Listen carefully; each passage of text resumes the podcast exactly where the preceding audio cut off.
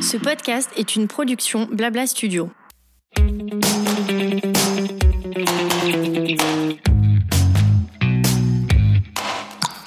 Bonjour, je suis Amandine, fondatrice du pop-up store Family Friendly The Reunion, où on vient en famille ou pas découvrir de super marques de créateurs et apprendre mille choses de manière décomplexée autour d'une thématique différente à chaque édition.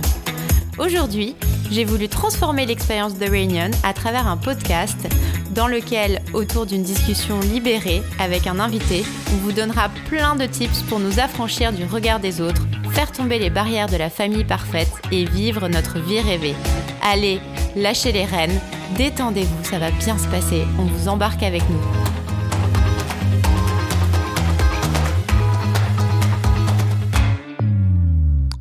Salut Alexandra, merci beaucoup d'être venue chez moi aujourd'hui pour mon podcast. Euh, je suis très contente de t'avoir. Est-ce que je peux te demander de te présenter en me parlant de ce qui compte pour toi?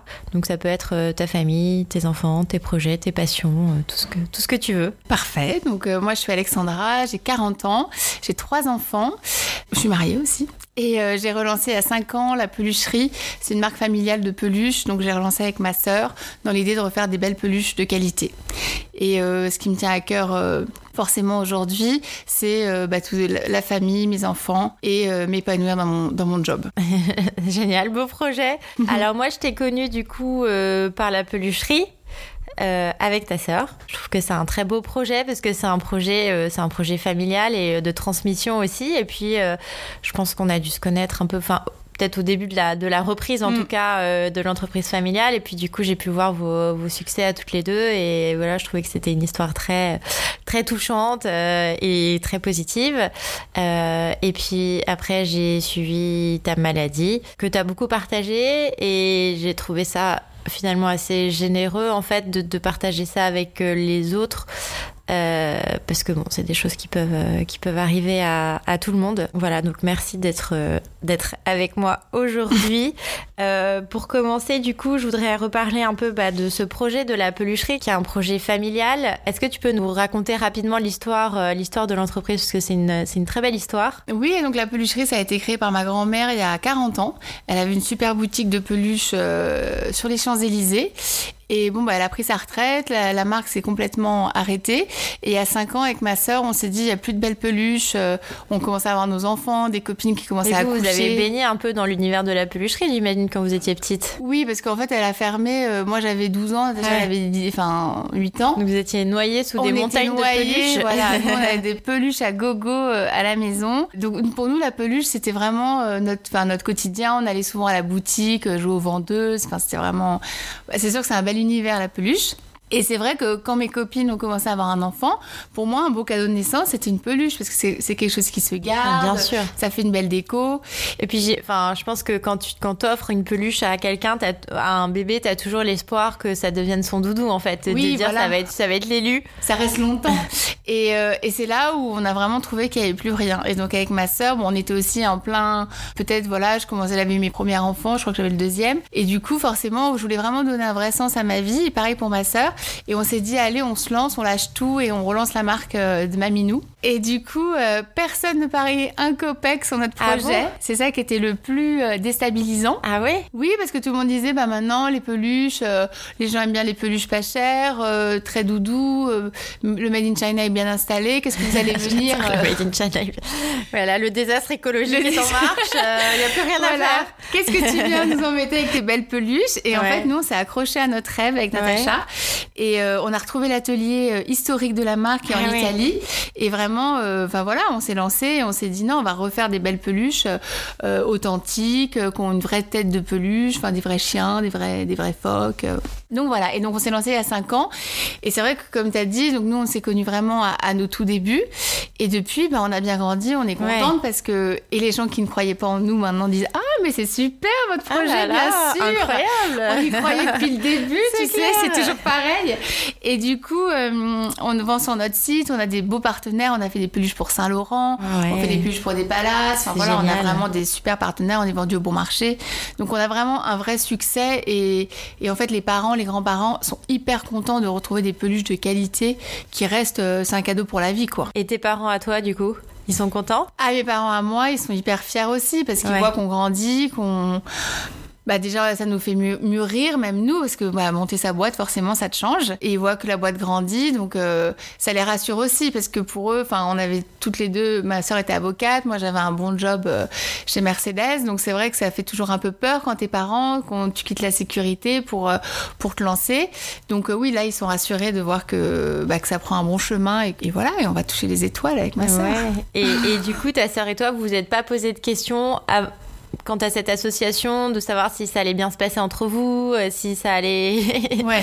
si, Si on s'est posé beaucoup de questions, surtout que c'est toujours pareil, les gens ont toujours plein d'avis, c'est pas bien de s'associer en famille, Ouais. c'est une mauvaise idée. Mais en fait, euh, nous, on est hyper contentes parce qu'avec Ouais. le recul, on se rend compte que quand c'est ta famille, quand c'est ta sœur, même si t'as des différences, c'est ta sœur, si oui, tu veux. Donc, euh, T'as déjà l'habitude d'avoir une relation où t'es pas toujours content, Voilà. mais de toute façon, tu gardes ce lien de. de, de... T'as pas envie de te disputer complètement, Famille, donc même quoi. parfois tu, il y a des gros clashs énormes qui vont plus loin, je pense, que si c'était une, une- Ah oui. un associé lambda.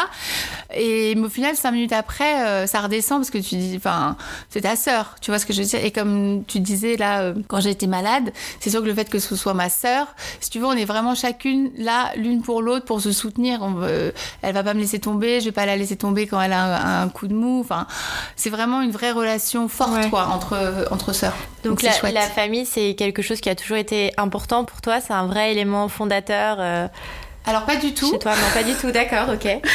Alors, alors ma famille, quand j'ai eu ma famille, mon mari, mes enfants, Ouais. ça c'est vrai que pour moi, ça, j'ai Ouais. tout de suite été, euh, comment dire, mère loup. Enfin, Ah oui. ouais, euh, c'était alors que je, je n'étais pas prédestinée à être comme ça du tout, parce Ah que ouais. j'avais pas forcément envie d'avoir des enfants au départ et tout ça. Ah oui. Mais par contre, ma famille, mes parents, en fait, euh, assez vite, tu vois, après le bac, je suis partie au Mexique, en Angleterre, j'ai fait mes études euh, loin. Ouais, t'as pris Et en fait, j'ai pris beaucoup mon, en- mon envol, voilà, mon indépendance, et j'étais pas forcément proche de mes parents. euh. Après, bon, ma grand-mère, tout ça, oui, mais pas forcément mes parents. Et, Et ta plutôt, sœur justement, ma sœur, on a toujours été très copines. Très Ok. copines. Mais après, on Ça, avait c'est 5 ans d'écart, donc c'est vrai. Enfin, c'est vrai que quand j'ai commencé à me marier, à avoir des enfants, on avait quand même un petit décalage. Donc, on s'est beaucoup rapproché du coup du fait de, bah, de la pelucherie. Et je me suis plutôt rapprochée de ma famille vraiment avec euh, la maladie. Avec la maladie. Ouais, ça m'a, D'accord. ça m'a fait un vrai changement de comportement avec ma famille, quoi. Et alors du coup, ton projet familial, enfin ton propre projet familial à toi, tu me dis que c'est quelque chose euh, qui- était pas, c'est pas forcément quelque chose qui te tenait à cœur ou que t'avais Prévu. envisagé, prévu. Alors qu'est-ce qui s'est passé? T'as Euh, chopé en boîte de nuit Moi, et tu- non, quand même pas. Euh, C'était plus mon mari qui avait très envie d'enfant. C'est vrai que Ouais. moi- alors je sais pas si c'est la peur ou j'étais pas motivée, tu vois. C'est vraiment, Ouais. c'était pas quelque chose qui me qui me donnait euh, qui me donnait tellement envie de fonder une famille. Mais bon, un jour, euh, j'ai passé le cap. En fait, j'ai parlé avec un docteur qui m'a il m'a mis une claque un peu, tu sais, il m'a vexé. Il m'a dit non mais qu'est-ce que vous attendez là? Vous avez 30 ans, euh, vous allez vous réveiller un jour. Enfin, il m'a vexé vraiment, vexé. Sur tu la vois. maternité? Sur la maternité, ouais, je me 30 suis ans, dit, ça bah, va. je me suis dit, mais en fait, ça m'a fait, ça m'a fait du bien, je crois, quand même, parce que ça m'a donné, tu sais, parfois, quand on te violente, ça te, ça t'oblige aussi à avancer. Et je me suis dit, ouais, bon, il, il a, et je me suis dit, il a raison, ça doit être la peur. Tu sais, parfois, par, par peur, tu t'inventes des excuses Mhm. euh, pour pas sauter le pas. Et du coup, euh, effectivement. Et t'étais euh, déjà avec ton J'étais avec ton mon mari. mari. Ouais, moi, je l'ai connu très tôt. On est restés 10 ans ensemble avant de se marier. Ah oui, d'accord. Tu vois, c'est, c'est une, une histoire de longue haleine, quoi. Et lui, il avait très envie Lui, il d'enfant. attendait, il Voilà. attendait. Non, mais oui, mais bon, euh, il me tannait pas non plus tous les D'accord, jours. C'était non, non, on n'a pas attendu non plus. euh. Ouais. Et un jour, j'ai dit bon, allez, ok, on se lance. Et puis voilà. Et c'est vrai que dès que j'ai eu toute, mais la grossesse était aussi un peu compliquée pour moi, tu vois, puisque Ah oui. j'avais pas ce désir de maternité. Tu sais, dès que t'es enceinte, Ah ouais, les gens tu ils te disent un euh, peu quoi. ouais. Ils te disent oh la petite maman, t'es là non je suis pas maman moi. Oui et puis la grossesse c'est aussi pas mal de contrariété. Enfin c'est un très beau moment, mais je veux dire si c'est quelque chose qui, qui, Oui. dont t'as pas fondamentalement envie ou qui te fait un peu peur, tu, tu peux vivre ça un peu plus mal que Exactement. quelqu'un qui, qui, en, qui en rêve depuis toujours et qui se dit bah ok j'accepte euh, les Ouais. douleurs, euh, de Ouais. pas dormir, d'être au bout de ma life, euh, Oui. mais c'est merveilleux tu vois. Mais après, c'était les premiers mois, si tu veux. Après, j'ai quand même très bien vécu ma grossesse, Ouais. j'ai pas eu de soucis. Donc après, j'étais contente finalement d'être enceinte.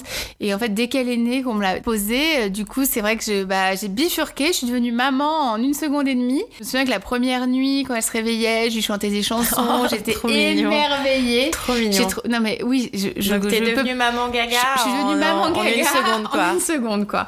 C'était vraiment. euh, bah, c'était chouette, quoi. Et après, bah, tu vois, j'ai enchaîné, j'en ai fait trois. Génial. Et est-ce que du coup ça, ça t'a rapproché de ta propre famille ou pas vraiment? Ou t'avais ton toujours pas. cocon à toi et toujours pas? Ça ne m'a toujours pas. bah ça- J'étais suite au prochain épisode. Non, ça m'a toujours pas rapproché parce que j'étais vraiment merlouve. Avec le recul, je trouve ça un peu idiot de ma part, si tu veux, mais sur le coup, je le sentais comme ça, tu vois, c'était ma fille. euh, Je voulais pas forcément que. Je sais pas, je devais pas avoir mûri assez, donc euh, j'avais pas spécialement envie que tout le monde vienne me donner des conseils. Ah oui, tu voulais je la voulais- garder pour toi. voilà, je voulais suivre un peu mon chemin, faire ce que, faire comme je le sentais, tu vois. J'étais, bah, j'étais assez indépendante. J'ai toujours été, tu vois, j'ai voulu toujours me protéger un Ah petit oui, peu de choses, quoi. Mais ça, c'est depuis que je suis petite, tu vois. J'avais un peu comme une carapace Ouais, je comprends. que j'ai complètement, euh, qui n'est plus là aujourd'hui. Mais D'accord. euh, pendant jusqu'à ma troisième, j'étais comme ça. Et Ouais. c'est la troisième qui t'a fait changer du coup? Alors c'est ma troisième, et je pense que c'est surtout que j'ai fait ma troisième en montant ma boîte. Ouais. Du coup, j'étais débordée. Ah oui, donc là t'as dû demander de l'aide. Voilà, j'avais pris, Et beau- là tout d'un coup t'étais beaucoup plus ouverte. j'avais Non, pris- je t'aime J'avais pris beaucoup de hauteur et je me disais non mais en fait c'est enfin c'est enfin tu vois j'avais tellement de sujets qu'à un moment tu es obligé de prioriser Ouais. et du coup forcément j'étais beaucoup plus ouverte et puis je me suis rendu compte que les deux ça allait ils avaient grandi mes Ouais. deux premiers donc je me suis dit bah voilà be cool pour la troisième quoi et donc j'étais beaucoup plus cool pour la troisième ça aurait été même inquiétant quoi non je rigole mais c'est vrai que j'étais beaucoup plus cool Ouais, ce qui arrive, euh, ce c'est assez souvent ce qui arrive assez souvent. ouais voilà Et est-ce que. Enfin, je pense que c'est des choses qui nous traversent tous un peu l'idée, mais est-ce que toi, à un moment dans ta vie, dans cette construction de vie de famille, t'as as pensé qu'à toi ou ton mari, il pourrait un jour vous arriver quelque chose, que vous pourriez avoir cette épreuve à vivre, euh, ou pas vraiment Ou est-ce que tu étais plus insouciante et. Oui, alors moi je suis une nana vraiment complètement insouciante, Ouais. donc jamais on aurait pu penser que euh, un cancer pourrait venir euh, taper à la porte, ni mon mari ni moi. Non, jamais. Tu vois, c'est pour ça que moi j'ai jamais fait vraiment attention ni à mon corps ni à ma Ouais. santé. Euh, si tu veux la, la maladie, enfin je suis partie à l'hôpital en urgence début janvier, le, Ah 2, oui. le 2 janvier, mais je pense que ça faisait 2-3 mois que j'étais malade. Et que tu Mais- t'écoutais pas que je m'é- m'écoutais pas, que j'étais à fond dans mon job. C'est la période de Noël, donc les peluches à Noël, c'est euh, le moment où tu dois tout donner. Donc je commençais à avoir des boutons, Ah euh, ça me grattait de partout, euh, j'avais ouais. des mais je me disais oui, ça va passer, c'est pas quoi. grave. Et c'est bah, pas passé, hein, forcément.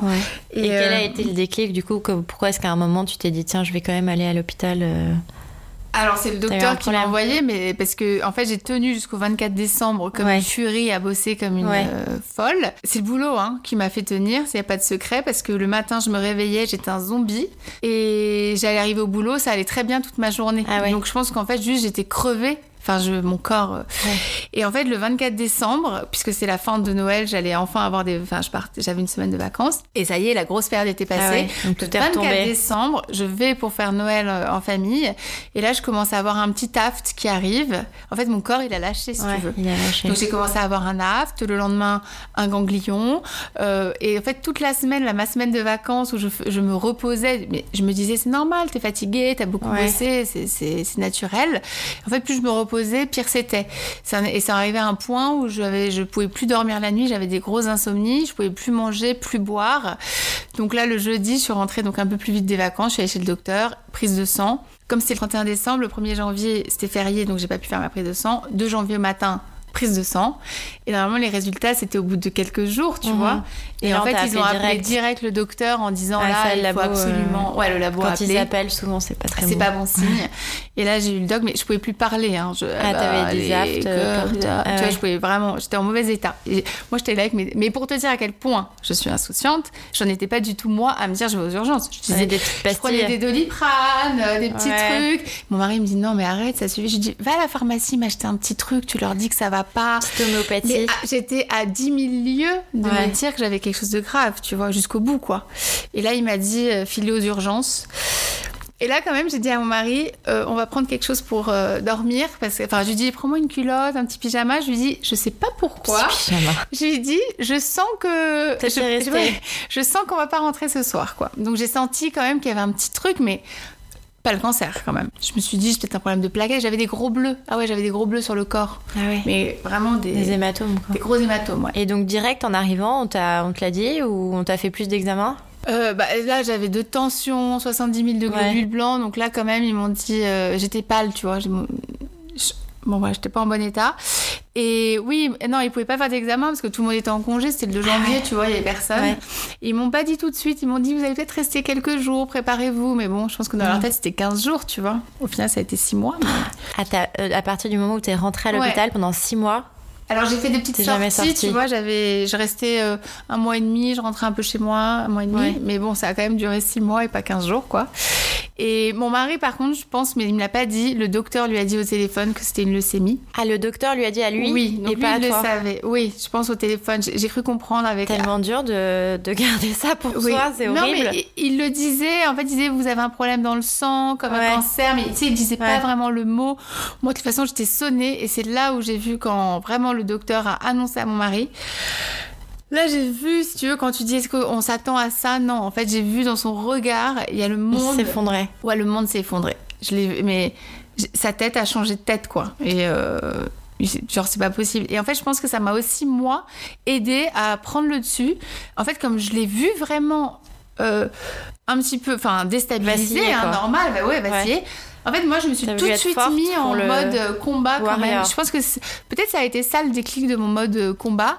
Je lui ai dit non, mais t'inquiète pas, Yann. Euh, je vais gérer. t'inquiète pas, je vais gérer. Je lui ça va t'inquiète pas, on va s'en sortir. Ça, ça va bien, ça va aller quoi. Il y a les enfants. Là, t'as ce moment où t'as ce déclic. Alors, un peu comme le déclic de la maternité, j'ai envie de dire, le déclic où tu dis ok, je suis une warrior, j'y vais quoi, j'y vais. Je vais, je fonce. Je me, je, voilà, je me suis pas effondrée, je me pas tout de suite quoi. en tout cas j'ai pas réalisé et je me suis dit, enfin, j'ai eu plein d'images qui sont venues dans ma tête quand même, forcément. Tu vois, un cancer, ça fait très peur ce mot, enfin, normal. Et du coup, euh, bah, je me suis dit, non, ça peut pas se passer, je vais pas mourir euh, maintenant, j'ai des enfants, donc voilà, je, lui ai dit, allez, on, on va se battre et on va s'en sortir. Je sais pas je sais pas, je sais pas comment m'est arrivée cette idée, mais c'est marrant parce que tu lui as dit on alors, enfin en fait la, la personne concernée c'était toi, mais c'était un combat dans lequel t'impliquais tout le monde en fait, toute la famille. Euh. Je, pense que tu sens dans ces moments-là. Euh, d'ailleurs, tu vois moi qui disais que j'étais assez éloignée de ma famille, en al sur le chemin de l'hôpital, c'est assez drôle. J'ai mis un, un, message WhatsApp à toute ma famille ah et je leur ai dit je veux aux, je veux aux urgences. Euh, enfin voilà, je, les ai prévenus. Alors que dans, avant, j'aurais jamais, tu vois, j'aurais été à l'hôpital, j'aurais vu ce qui se passait, j'aurais peut-être j'aurais peut-être dit après. Et là, en fait, j'ai senti, je pense que j'ai senti que j'allais avoir, besoin, de soutien, voilà, d'une armée à côté de moi, quoi. Ouais, donc là, tout d'un coup, ta famille, c'est devenu ta, ta force. Exactement, ouais. Et du coup, eux, ils l'ont. Enfin, je ne sais pas, parce que toi, tu disais que tu étais assez indépendante vis-à-vis d'eux, mais eux, ils étaient comment vis-à-vis de toi? Ils étaient aussi, du coup, ils t'ont laissé un peu ta liberté ou est-ce qu'ils essayaient quand même de grappiller euh? Euh, Oui, nous, chez nous, on est très famille quand même. Donc, du coup, non, c'était. Donc, eux, ils ont toujours été quand même très oui, famille. Non, mais puis, on est quand même tous assez proches. Hein. Mais voilà, peut-être pas aussi proches que ce qu'ils auraient aimé. Que ce qu'ils auraient aimé. Ouais, voilà. Et alors, du coup, qu'est-ce qui s'est passé? Enfin, qui, comment vous avez fait pour l'annoncer aux, enfants? Et d'ailleurs, qui gardait les enfants quand vous êtes partis tous les deux aux urgences? Bah alors comme c'était en plein, tu sais, c'était le réveillon, donc en fait c'était chez mes beaux-parents ah en vacances. Et donc là c'était ah samedi, donc le dimanche, mon mari est parti les chercher euh, chez mes beaux-parents, il a dû leur annoncer que je ne, ne serais pas là. Donc oui, j'ai pas pu leur dire au revoir ni rien ce qui était peut-être pas plus mal au final, tu sais. C'était et, bah, euh, et en fait au début il leur a juste dit euh, maman est malade, euh, elle est pas là. tu vois on est resté assez évasif quand même au départ parce qu'on savait pas trop quoi leur annoncer. Et puis nous on savait pas trop ce que j'avais. Tu sais les docteurs ils étaient quand même ils savaient pas. voilà ils te disent vous avez une leucémie mais il y a beaucoup de types de leucémie en fonction c'est c'est plus ou moins grave donc voilà. Et tant qu'ils sont pas sûrs ils se. Voilà par contre ils m'avaient annoncé quand même leucémie chimiothérapie et c'était ça ça c'est les mots par contre qui m'ont fait m'écrouler Bien sûr. et à chaque fois que je les disais, ils sortaient de ma bouche, je pleurais. je comprends. Ouais, c'était très dur. Mais bon, on s'y fait, tu vois. Maintenant, je peux les dire sans problème. et en fait, j'ai attendu, on a attendu une semaine pour vraiment leur annoncer. Et eux, pendant ce temps-là, ils n'ont pas pu te voir? Ils non, pas pu venir mois, te- euh, toute Ah, la période de l'hôpital, ils voir. pouvaient pas venir me voir. En fait, j'étais en chambre isolée. Ils pouvaient pas te voir. Non, en fait, quand tu as une leucémie, tu es vraiment en chambre isolée. Ouais, t'es en chambre Et, euh, euh, stérile. en chambre stérile, voilà, et personne peut. Enfin, une t'as le droit à une quoi. visite, mais pas d'enfant. Après, avec le recul, euh, je trouve que c'était mieux, tu vois. Je trouve que pour ma ça. petite de 4 ans, venir à l'hôpital, voir sa maman diminuer. À chaque fois qu'elle serait repartie, ça aurait été très violent, du coup, pour moi aussi. Donc, euh, du coup, on se faisait des WhatsApp pour garder le, le contact. Ah oui, avec la caméra? Avec la caméra. Oui, oui, pardon. On, on faisait des, des vidéos le matin quand il se... Tu vois, mon mari, il a été très chouette quand même. Enfin, bon, c'est normal, mais on faisait, tu vois, quand il se préparait le matin, on mettait la vidéo, donc je les voyais se préparer. Et même le soir, pour que je puisse leur lire des histoires, il m'envoyait les photos des... Ça, c'était chouette. Il m'envoyait les photos des, des pages des livres. Et comme ça, il euh, Charlie pouvait suivre, tu vois, l'histoire, et moi, je lui lisais. Donc, c'était comme si je lui lisais une histoire. On a quand même Trop essayé de rester hyper proches, quoi. Et to- toi, j'imagine que t'as dû ressentir un manque quand même de tes, de, te- de tes enfants ou Écoute, je, je trouve ça miraculeux, mais j'ai été Non. hyper. euh, J'avais une photo d'eux, tu vois, dans ma Ouais. chambre que je regardais souvent, mais euh, j'avais tellement d'autres choses. J'étais vraiment dans ma bataille sur la maladie, tu vois. Ouais, t'étais là-dessus à fond quoi. Que je Pour me eux, disais pas en que pour eux, ah, de toute façon, la bataille c'était pour Ouais. eux, tu vois. Au début, quand on m'a annoncé la maladie, je me suis dit, Oh, je peux pas laisser la pelucherie et mes enfants, tu vois. Et À en la fait, aussi. ouais. Et mais au bout d'une semaine, très rapidement, je me suis dit, non, mais Alexandra, t'es complètement euh, frappadingue. La pelucherie, c'est pas grave. La pelucherie, c'est pas grave, c'est vraiment pour tes enfants. Et Ouais. en fait, je pense que ce positivisme, comme tu dis, que j'ai gardé et que j'avais, c'était pour mes enfants. Tu vois, quand j'entrais à la maison, je voulais pas faire la malade, je faisais genre, euh, je pouvais tout faire avec eux. Maman est en pleine forme. J'allais, j'allais les chercher à l'école, je donnais vraiment de ma personne. Ah ouais. euh, Dans les si petites pauses que t'avais, c'est ça, dans les pendant les petites six pauses que j'avais, parce que j'étais, j'étais quand même diminuée, mais Mais ils savaient du coup à ce moment-là quand même ce que t'avais oui, donc au ou- bout d'une semaine, oui, pardon, je, en fait, on s'est mis d'accord avec la psychologue de l'hôpital. Oui, c'est vrai, elle m'a aidé à trouver les bons mots. Ouais. Et en fait, j'aurais c'est mieux d'être une vidéo. accompagné. Voilà, exactement. Oui, parce que j'aurais pas trouvé forcément les bons mots. Et donc, euh, j'aurais fait une vidéo que j'ai envoyée parce que je pense que si je les avais eu en direct, j'aurais pleuré, j'aurais beaucoup- eu trop d'émotions, tu vois. Donc, je me suis concentrée, j'ai fait une vidéo de 5 minutes que mon mari leur a montré. Et du coup, voilà, j'aurais expliqué que j'avais une maladie très grave, mais que elle pouvait pas être soignée à la maison et que du coup, elle serait soignée, euh, je serais soignée à l'hôpital par les meilleurs docteurs, qui auraient les bons soins et tout ça. Et franchement, ils ont compris. euh, C'est vrai que j'ai eu des enfants super parce que ils sont restés bien, quoi. Je pense que c'est parce que toute la famille, euh, bon, déjà était très proche. Tout le monde s'est beaucoup rapproché, les grands-mères, les tantes, tout le monde a été vraiment très présent. Les, toi, ils les prenaient le week-end pour qu'ils continuent eux d'avoir une vie quand même très sympa. J'ai mon meilleur ami qui est venu aussi habiter à la maison pour aider pour la pelucherie, pour euh, pour aider mon mari. Donc tu vois, eux, ils avaient une vie quand même qui continuait d'être euh, d'être euh, d'être gay, quoi. Et moi, quand je rentrais, je te dis, je faisais comme si de rien n'était. Et qu- qu'est-ce qui a fait que toi, t'as réussi à trouver ce, cette courage et cette force de de, de pas t'effondrer, de continuer d'y croire tout le temps, de pas lâcher? Ben ça, je crois que c'est, euh, tu vois, avec le je crois que c'est mon caractère. Je- depuis le premier jour, en fait, ils m'ont dit, on va tout faire pour que vous en sortiez. Genre, c'est possible. Donc moi, j'ai Ouais, entendu, du Bien coup, sûr. j'ai entendu, c'est possible que vous en sortiez. Et je me suis dit, bah si c'est possible que je m'en sorte, Je bah, je vais m'en sortir. Je, je pense que c'est plutôt mon côté un peu. euh, je sais pas si c'est insouciant, je savais que j'avais une maladie Ouais. grave, si tu veux, Mais mais fonceuse, quoi. une fonceuse. Et, mais, et du coup, j'ai quand même tout mis en place autour pour, euh, pour aller bien. Tu vois, Mais j'ai- quoi, en fait, du coup et ben quand je rentrais, je, je prenais mes, tu vois, j'avais, je prenais des cours de sport, deux cours. Quand je rentrais 15 jours, bah deux cours de sport par semaine, parce que forcément t'es alité pendant un mois et demi, donc euh, t'es en mauvais état. Et je me disais, allez, à chaque fois, faut se remettre tu te bien. dans- motivais parce que ça doit pas être facile. Ah ouais, je me motivais, c'était pas facile. Non, c'était pas, pas facile, mais j'avais cette envie. En fait, j'ai jamais, j'ai jamais eu envie de lâcher. T'as jamais lâché. Et j'ai voilà, j'ai jamais eu envie de lâcher. Voilà, même la pelucherie, je suivais un peu de loin et pas beaucoup, tu en vois, mais disant attention, euh, attention, maman revient. ouais, je suis là. Pas de conneries. Ouais, voilà, donc j'ai jamais eu envie de lâcher, j'avais envie d'être bien, d'être en forme, de continuer de faire des choses. Et je voulais pas me plaindre, tu vois, je voulais pas euh, que me lamenter. Tu vois, je me suis jamais lamentée auprès de mes Et enfants. pourquoi? Parce que en fait, je euh, pense que c'est un peu le moment de ta vie où, si tu veux, t'as le droit de te reposer sur les autres, de te lamenter, de te Mm. plaindre. Enfin, t'as le droit de, Ouais, j'ai de le droit. faire. Et tu, c'est c'est largement. euh, Oui. ben, Je ne l'ai pas fait. Et tu même après, j'ai mis du temps, même quand j'étais sortie de l'hôpital, qu'on m'a dit que j'étais guérie. Ouais. C'était dur pour moi d'admettre que j'avais été malade, que, tu vois, parce que forcément, j'ai mis, je, m'en voulais de à des moments, j'étais un petit peu faible. non, mais il y a des fois où je, je pleurais, j'étais ouais. D'ailleurs, je l'ai partagé sur mon Insta parce que Enfin, comme tu dis, j'ai beaucoup partagé et en fait, je pense que j'ai aidé beaucoup de gens.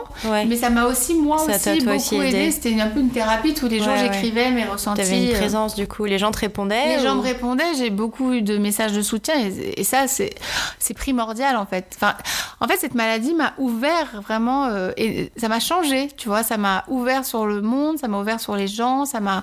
Je me suis rendu compte à quel point c'était important les autres. Ils peuvent te donner énormément, te porter. Ouais, tu t'es ouverte, du coup. Je me suis ouverte mais même par rapport à ma famille, et c'est resté, tu vois, aujourd'hui, je suis beaucoup plus proche de ma famille et, j'ai besoin. Tu veux pas te plaindre quand ça va pas, quoi. Ah, je me plains. Si, si, non, mais je me plaignais un peu, mais pas, pas, en mode. Euh, les gens m'ont dit est-ce que tu n'es pas fâché après le monde? Est-ce que tu n'es pas. Euh, est-ce que tu te demandes pas pourquoi toi? Et en fait, je me suis jamais posé cette question-là tu vois. Et ce que mon père m'a dit, tu vois, parce que mon père, il est psy, il m'a dit, je pense que ta force dans cette maladie, c'est que tu, es de, tu as épousé la maladie. Tu vois, en fait, je me suis dit, ok. J'ai accepté la maladie. Je me suis jamais dit pourquoi ça m'arrive à moi, c'est pas juste, c'est dégueu il euh, n'y a pas de raison. Non, je me suis dit, ok, on t'a envoyé un cancer. Et, et ben maintenant, il faut que tu fasses avec, faut que tu le combattes. Et donc, c'est pour ça que je, récitais des mantras. Attends, j'ai vraiment ah changé plein de choses, ah tu vois. je récitais des, mantras, nouvelles routines. Je faisais de la méditation, j'allais ah chez la magnétiseuse à chaque fois que je sortais de l'hôpital. En fait, j'ai mis plein de routes, nouvelles routines, tu vois, parce que je voulais pas me laisser abattre. Donc, je me suis dit, peut-être ça marchera pas, mais j'essaye donne tout. Ouais, je donne tout. Acupuncture hypnose, j'ai tout fait, tu vois. Ça fait écho à un, truc que ma prof de yoga me répète et qu'ensuite je répète à mon mari, parce qu'il est beaucoup plus concerné que moi, voilà. Euh, et quand il y a un problème, il faut passer 5% euh, du temps sur la cause du problème et 95% du temps sur la résolution du problème. Mais exactement, voilà. Et elle dit sinon, en fait, tu te fatigues, en fait, tu perds toute l'énergie que tu pourrais mettre à résoudre ce problème, tu la perds à, t'énerver, à ressasser, et en fait, c'est inutile. Et je pense que c'est exactement, ce as, exactement ce que tu as appliqué. Mm. Parce qu'en fait, je pense que les gens se rendent pas compte, mais je pense que tu peux aussi beaucoup te fatiguer toi-même à essayer de. De te demander pourquoi. Oui, c'est ça, à ressasser, à t'énerver, à, te, être frustré. Euh, tu, tu, perds beaucoup de, de, de, de, neurones, de temps de mm. cerveau et de, fatigue mm. que tu pourrais mettre euh, sur la résolution de. Du, problème quoi. Ouais. Et donc quand tu dis que tu t'es mise à faire à dire des mantras, euh, à faire de la méditation etc, c'est quelque chose que tu faisais avant ou pas du tout? Alors, ça, t'a intrigué quand même Oui, oui. j'ai fait beaucoup de développement personnel depuis ah, oui, que j'ai eu ma première fille. Donc pendant 10 ans, c'est vrai que j'ai fait beaucoup de développement personnel, mais Là, j'en faisais plus trop parce que j'étais arrivée à un stade où j'étais bien dans mes, j'étais bien, tu vois, la pluche allait bien, j'étais, bien dans mes pompes, j'avais j'avais confiance en moi et tout. Donc j'en faisais moins. Et les mantras, non, ça j'avoue, j'avais jamais donné dans le mantra. Mais on m'a dit, c'est un mantra de guérison, tu le répètes 108 fois, ah ouais. tu vas guérir. Alors moi, j'adore. Et mon, et mon mari, qui est pas du tout là-dedans, il est parti avec moi, tu ah vois. Ouais. Et, ah ouais, lui, t'as suivi à fond. Il m'a suivi à fond et alors on répétait le mantra. Après, on t'aurait dit, mange des sauterelles grillées, euh, j'aurais tu l'aurais fait. quoi. J'aurais fait. Non, c'est vrai, je suis un peu, mais c'est mon caractère, tu mais vois. je comprends, non, mais c'est bien. Pour, euh, bah, je vous donnais tout, je voulais guérir. Et ton mari, du coup, tu penses, enfin, tu trouves que ça l'a beaucoup changé, euh, que ça l'a beaucoup changé aussi?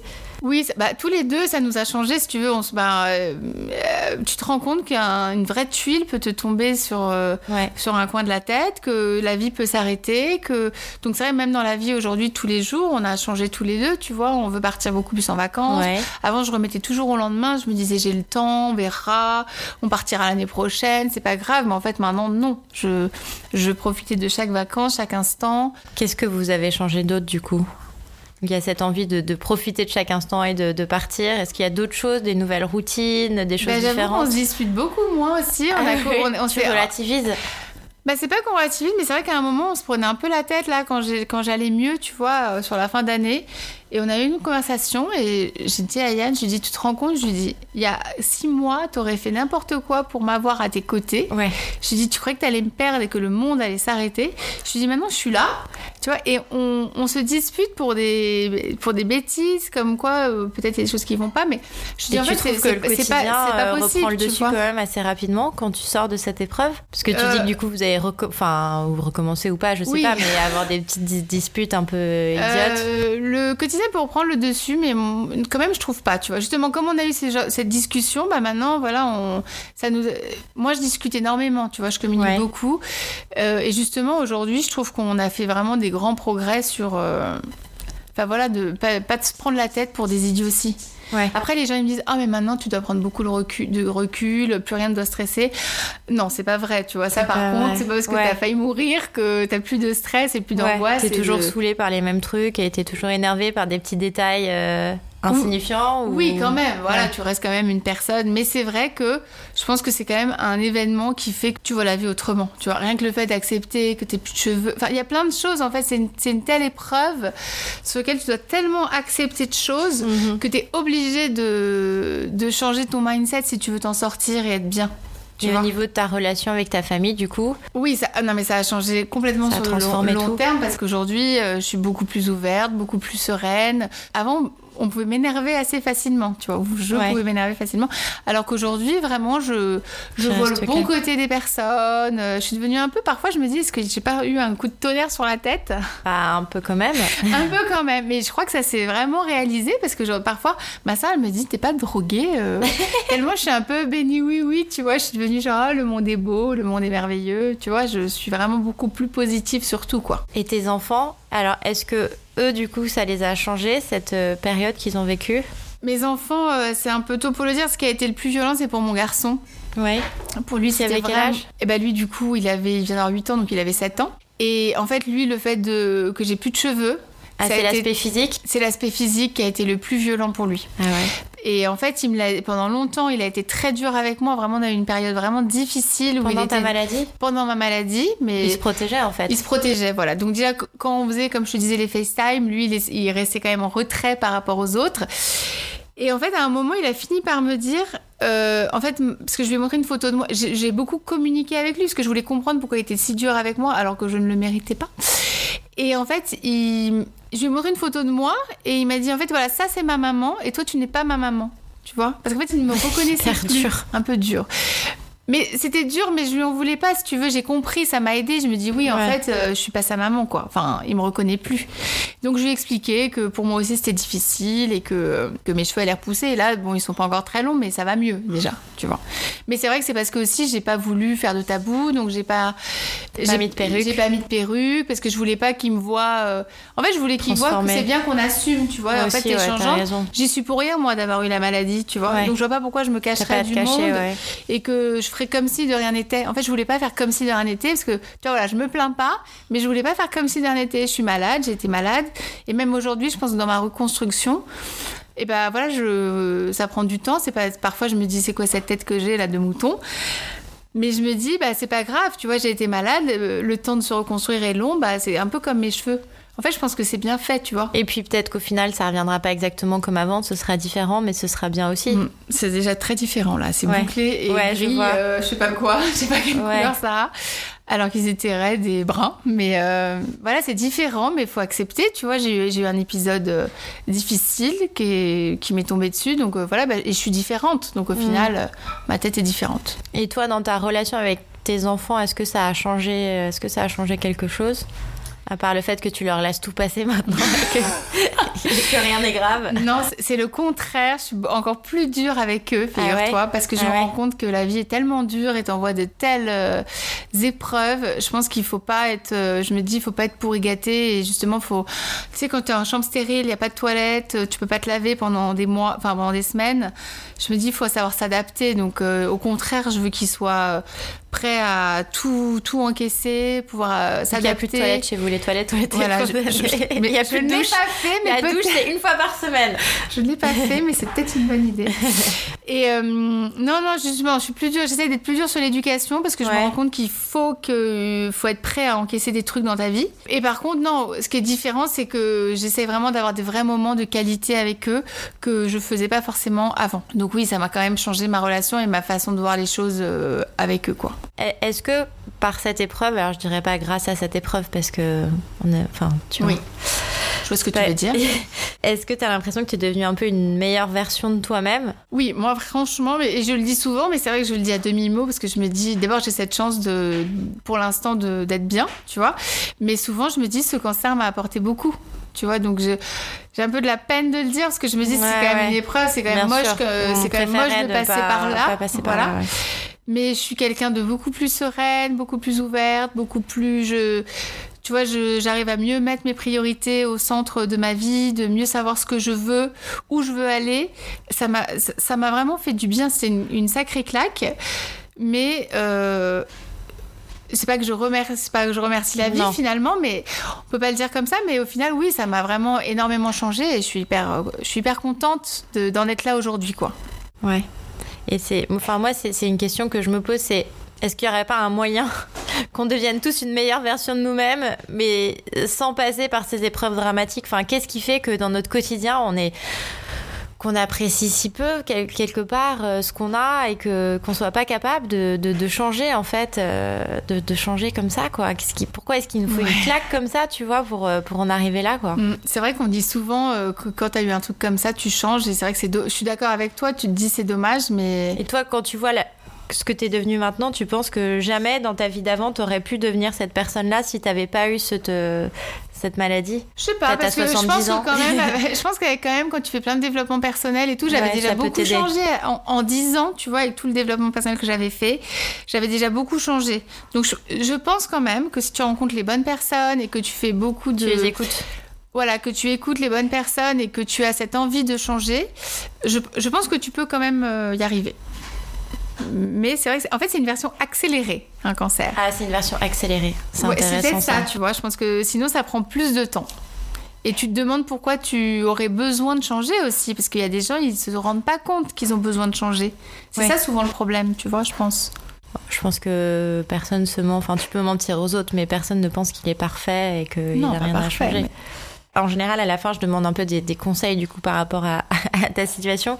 Là, j'en ai deux à te demander. D'abord, est-ce qu'il y a des conseils du coup que tu donnerais à des personnes comme toi qui sont, qui sont mères ou pères de famille et qui tout d'un coup découvrent qu'ils ont une maladie et qui vont devoir, euh, qui vont devoir se battre? Ah bah Alors moi, mon grand conseil, c'est vraiment de, de, croire en sa bonne étoile, voilà. De, de si jamais il y a un espoir, même mini, et même si on vous dit qu'il n'y a pas d'espoir, et eh ben bah, continuez d'y croire et de trouver des solutions pour, euh, pour avancer. Et, aussi la deuxième chose, je pense que c'est vraiment de s'ouvrir aux autres et de ne pas hésiter à prendre de l'énergie et, et de l'amour sur euh, euh, des, autres personnes qui te qui t'accompagnent. Enfin, voilà, d'essayer de trouver de, la force chez les autres. Ça, moi, ça m'a vraiment porté. De puiser la force que les autres ont à t'offrir. Exactement. de ne pas se renfermer, quoi. Ne pas se renfermer et se dire, je vais me battre toute seule avec ma maladie. Non, en fait, euh, il faut s'ouvrir, parler, communiquer et ça aide énormément, je trouve. Et alors, ma deuxième question, du coup, c'est est-ce que tu penses que tu pourrais donner des conseils à des gens, des personnes qui, du coup, bah, ont, la chance de pas être malade, de pas avoir de cancer pour, comme tu dis, arriver à, accélérer un peu le processus d'amélioration de, d'amélioration de, soi bah Alors moi, c'est vrai que je suis à fond sur les médecines alternatives, hypnose, magnétisme, énergéticienne et tout. Donc... Euh, voilà, moi je dis si tu si tu sens dans ton couple, dans ta vie, tu veux t'améliorer, moi j'irai, enfin je me tournerai vers ces personnes. Je le faisais déjà avant, bon là je le fais en puissance 10. Donc aussi s'ouvrir vers les autres. Euh, Mais encore une fois, voilà, moi je suis à fond là-dedans. D'être malade. Quoi. Exactement. Pour essayer de. Parce qu'il y a toujours des choses coincées dans notre cerveau, l'inconscient, des choses de notre naissance. Et oui, moi j'irai à fond essayer de, de débloquer ça. Et je pense que c'est faisable. Sans avoir le déclic. Faut juste trouver le temps. Sans avoir la maladie qui, te, qui te tombe dessus et tu dis oula, il y a un gros truc là. Bah, merci beaucoup Alexandra. Merci à toi. Partager, partager tout ça avec nous. Je pense que c'est très, c'est très enrichissant et effectivement, je pense que le message qu'on peut donner, c'est, enfin, attendez pas que la vie vous envoie une épreuve pour, euh, pour essayer de, de, de vous améliorer ou de changer les choses, quoi. Exactement. Et puis surtout, faut apprécier, apprécier, apprécier, apprécier tout ce qu'on peut. Euh, et vivre la vie. Pour les bons moments et vivre la vie. Très bonne conclusion. Merci beaucoup. Bye bye. Merci Amandine.